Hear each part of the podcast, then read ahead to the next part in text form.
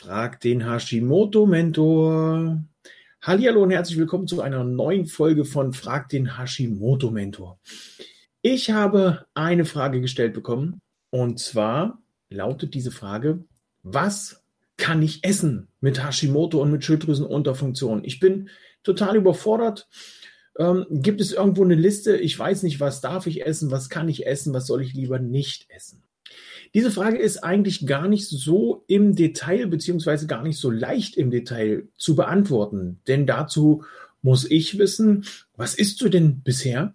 Dazu muss ich wissen, was hast du für ähm, Grundvoraussetzungen, die dein Körper mitbringt? Hast du Nahrungsmittelunverträglichkeiten? Hast du Lebensmittelallergien? Ähm, Im Großen und Ganzen kann man das beantworten, indem man einfach so drei bis vier Nahrungsmittelgruppen pauschal streicht und das für einen Zeitraum von 20 bis 30 Tagen, um das Ganze zu beobachten. Zu diesen drei bis vier Lebensmittelgruppen gehören definitiv alles, was Gluten oder glutenhaltige Inhaltsstoffe hat. Also das geht los beim, bei den Nudeln, beim Pizzateig, beim Keks. Ähm, also alles, wo irgendwo Getreide, egal in welcher Form, drin ist. Pseudogetreide wie Buchweizen oder Quinoa oder so eine Sachen gehören dann nicht mit dazu. Ähm, bei den Sachen ist es so, dass wenn man die entsprechend zubereitet, also gut reinigt, gut abspült, dass man die da gut vertragen kann.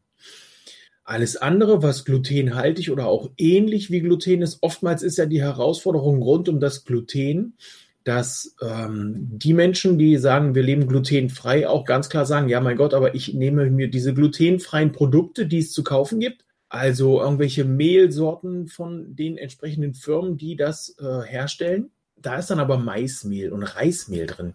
Und da habe ich ja auch schon ganz oft gesagt, gerade beim Mais ist es die Herausforderung, das ist für den Körper unter Umständen ähnlich ähm, gesehen wird, wie als wäre es glutenhaltig. Denn in, in den meisten Stoffe drin, die Gluten ähnlich sind und der Körper behandelt die dann also auch. Der kann da nicht unterscheiden, ist das jetzt Mais oder ist das was glutenhaltiges, sondern für den ist das dann genauso blöd, wie als wenn es Gluten wäre. Und dann kann es also sein, dass wenn du dich glutenfrei ernährst mit diesen Fertigprodukten, dass du dann entsprechend die Beschwerden weiterhin hast, weil da Produkte drin sind, die unter anderem aus Mais sind.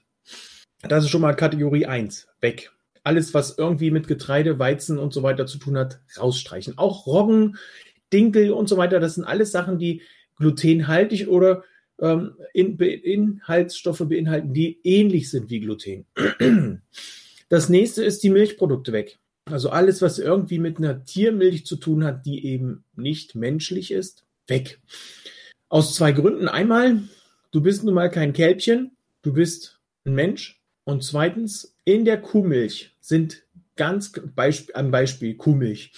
In der Kuhmilch sind die Inhaltsstoffe drin, die dafür sorgen, dass das Kälbchen schnell wächst. Weil das Ziel des Kälbchen ist es, schnell zu wachsen, damit es auf den eigenen Beinen stehen kann, weil das ist ganz schön schwer. Und die Kuh kann das ja nun auch nicht die ganze Zeit mit sich rumtragen, beziehungsweise gar nicht. Also sind da die ganzen Makronährstoffe, Eiweiß, Pro, äh, Eiweiß Protein, äh, Eiweiße, die Kohlenhydrate, die Fette sind entsprechend so aufgebaut in der Milch, dass die Kuh oder das Kälbchen schnell wächst.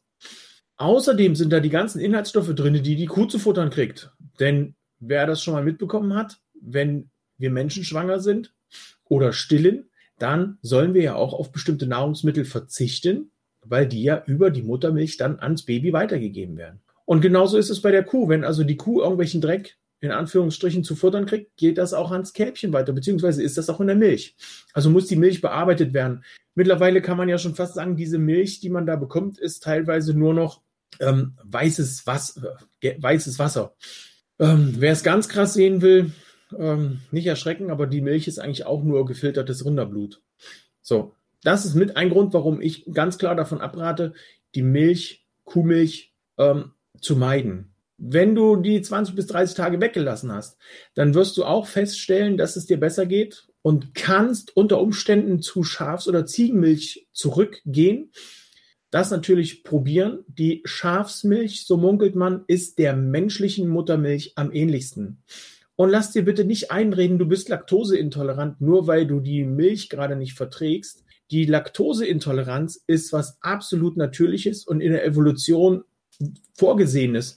Denn von dem Moment an, wo deine Mama dich abstillt, brauchst du keine Milch mehr. Dann bist du bereit für Essen, was du kauen kannst. Bist also bereit für feste Nahrung, brauchst keine Milch mehr.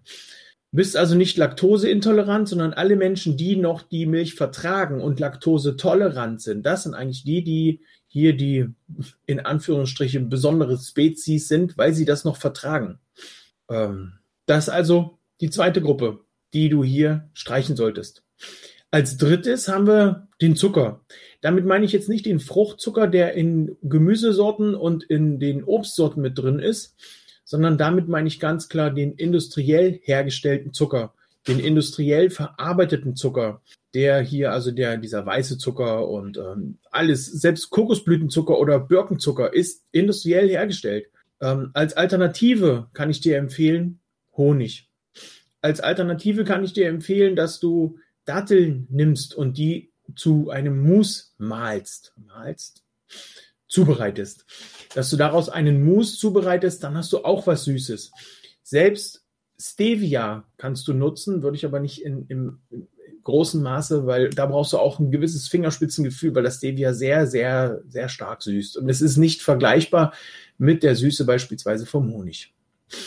Das wäre die dritte Sache dann kann ich dir ganz klar davon abraten, lass die Finger von Soja und Soja-ähnlichen Produkten, denn diese Sojaproteine, die brauchen lange, um in deinem Magen-Darm-Trakt verdaut zu werden, belasten also deine Verdauung, belasten deinen Darm und alles, was den Darm beeinträchtigt, beeinträchtigt dein Immunsystem, alles, was dein Immunsystem beeinträchtigt, zieht auch dein Hashimoto oder deine Schilddrüsenproblematik mit rein. Und aus dem Grund lass einfach die Finger vom Soja. Soja würde ich hier auch gleichsetzen mit den Hülsenfrüchten, denn bei den Hülsenfrüchten ist es ähnlich. Die haben zwar viel pflanzliche Proteine und viele Menschen schwören darauf und wenn sie sagen, ich esse kein Fleisch mehr und ich lasse die tierischen Produkte und die tierische Eiweiße weg, ich muss aber meine Hülsenfrüchte essen. Mit den Hülsenfrüchten zerschießt du dir aber wortwörtlich deinen Darm.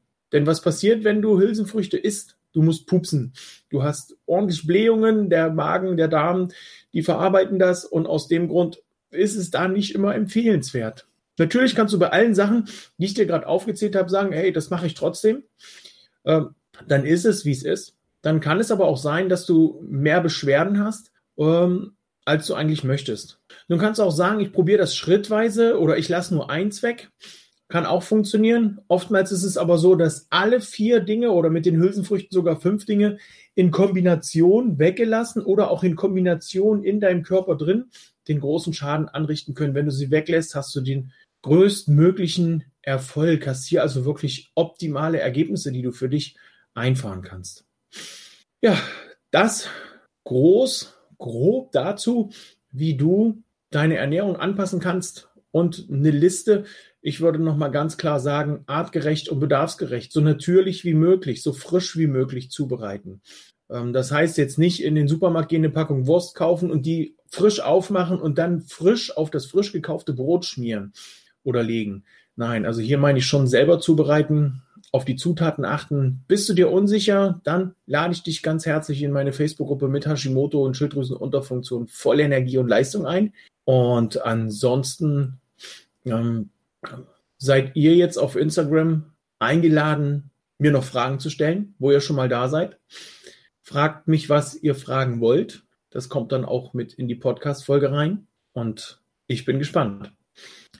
Habt ihr euch in der Zwischenzeit, wo ihr Fragen aufschreiben könnt, habt ihr denn da draußen eigentlich schon Ziele? Vorsätze fürs neue Jahr, die noch Bestand haben? Oftmals ist es ja so, dass man, wenn man sich am 1. Januar Ziele setzt oder Vorsätze vornimmt, dass die so eine ja, Haltbarkeit bis zum 11. Januar haben, also quasi bis heute. Das ist so meine Erfahrung. Oftmals sind die wirklich am 11. Januar, haben die Leute dann keinen Bock mehr, irgendwas zu machen, ähm, sich nicht dran zu halten, keine Zeit, kein dies, kein das, zu wenig hiervon, zu viel davon. Und ähm, in meinen Analysegesprächen, wo ich mit dir darüber spreche, was hast du für Herausforderungen rund um Hashimoto und Schilddrüsenunterfunktion, ist sehr häufig der Wunsch, ich möchte gern abnehmen, ich möchte gern mehr Energie haben, ich möchte gern mit meinen Kindern durch den Garten toben. Aber wenn ich dann frage, bis wann möchtest du das denn erreicht haben, kommt oft die Antwort, ach, ist eigentlich egal, Hauptsache ich schaffe das mal. Und deinem Unterbewusstsein gibst du dann aber genau das Signal weiter eigentlich ist es egal wann, aber wir schaffen das mal. Und damit kann dein Kopf aber nichts anfangen. Und er bleibt dann in so einer Schockstarre, in dieser ist eigentlich egal, irgendwann machen wir das mal. Und aus dem Grund gibt es morgen von mir ein Suminar. Morgen, den 12.01. Ich habe bewusst den 12.01. ausgewählt, weil bis heute sind die Vorsätze noch da. Ab morgen sind sie schon weniger. Ähm, den Link dazu findest du in meiner Bio. Und dazu bist du natürlich herzlich eingeladen. Ähm, Hashix Moto, du möchtest definitiv was an deiner Ernährung ändern. Ähm, ich habe ja schon gesehen bei dir, du gehst jetzt Stück für Stück die ähm, Nahrungsbestandteile oder Nahrungsgruppen durch. Gluten, ganz großer, ganz großer Punkt, der hier definitiv gestrichen werden muss als Hashimoto oder auch als Schilddrüsenproblempatient. Das Gluten definitiv streichen. Auch wenn die Ärzte immer wieder sagen, das hat damit nichts zu tun. Ich habe jetzt vor kurzem erst von meinem Arzt, der ist leicht, also das ist ein Arzt, der ist eine Kombination zwischen Schulmedizin und Naturheilkunde, der hat ganz klar gesagt, Hashimoto, streichen Sie das Brot, streichen Sie alles, was mit Gluten zu tun hat. Und das finde ich schon mal höchst interessant, dass die einen Ärzte sagen so und die anderen Ärzte sagen so. Ähm, aus eigener Erfahrung und auch aus Erfahrung von den Menschen, mit denen ich in den letzten Jahren zusammengearbeitet habe, ganz klar ein ganz, ganz mächtiger Faktor ist wirklich das Gluten. Und wenn man das einmal streicht, dann hört man Sätze wie, ich wusste gar nicht, dass es mir so gut gehen kann. Bisher dachte ich immer, es geht mir gut, aber jetzt habe ich das Gluten gestrichen und es geht mir so gut, das war mir nie bewusst, dass es mir so gut gehen kann. Ja, Fragen habt ihr bisher keine. Ich kann euch nun hier auf Instagram und auch im Podcast nur noch mal in meine Facebook-Gruppe einladen. Den Link zur Facebook-Gruppe stelle ich hier noch mal bei Instagram ein stelle ich auch in die Podcast-Folge, in die Shownotes ein.